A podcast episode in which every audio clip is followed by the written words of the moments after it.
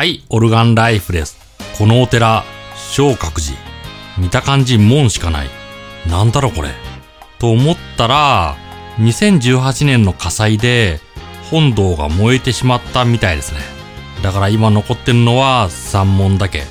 不幸中の幸い、三門だけが残ってる。このお寺、非常に古い作りですね。これからどうなるのかな建て直すのか、このままなのか、わからないです。今あるのは三門と外の常夜灯。常夜灯には秋葉社って書いてありますね。神社と何か関係あるのかな？それとお墓がある。非常に不思議な光景ですね。この近くを通った時に、これは何なんだ？そんな感じで寄ってみましたね。近くにはショッピングモール、あとホテルがありますね。そのぐらいです。これから修復されるのかそのままなのかわからないですけど、気になる人はぜひ行ってみてください。愛知県豊川市の昇格寺でした。では、バイバイ。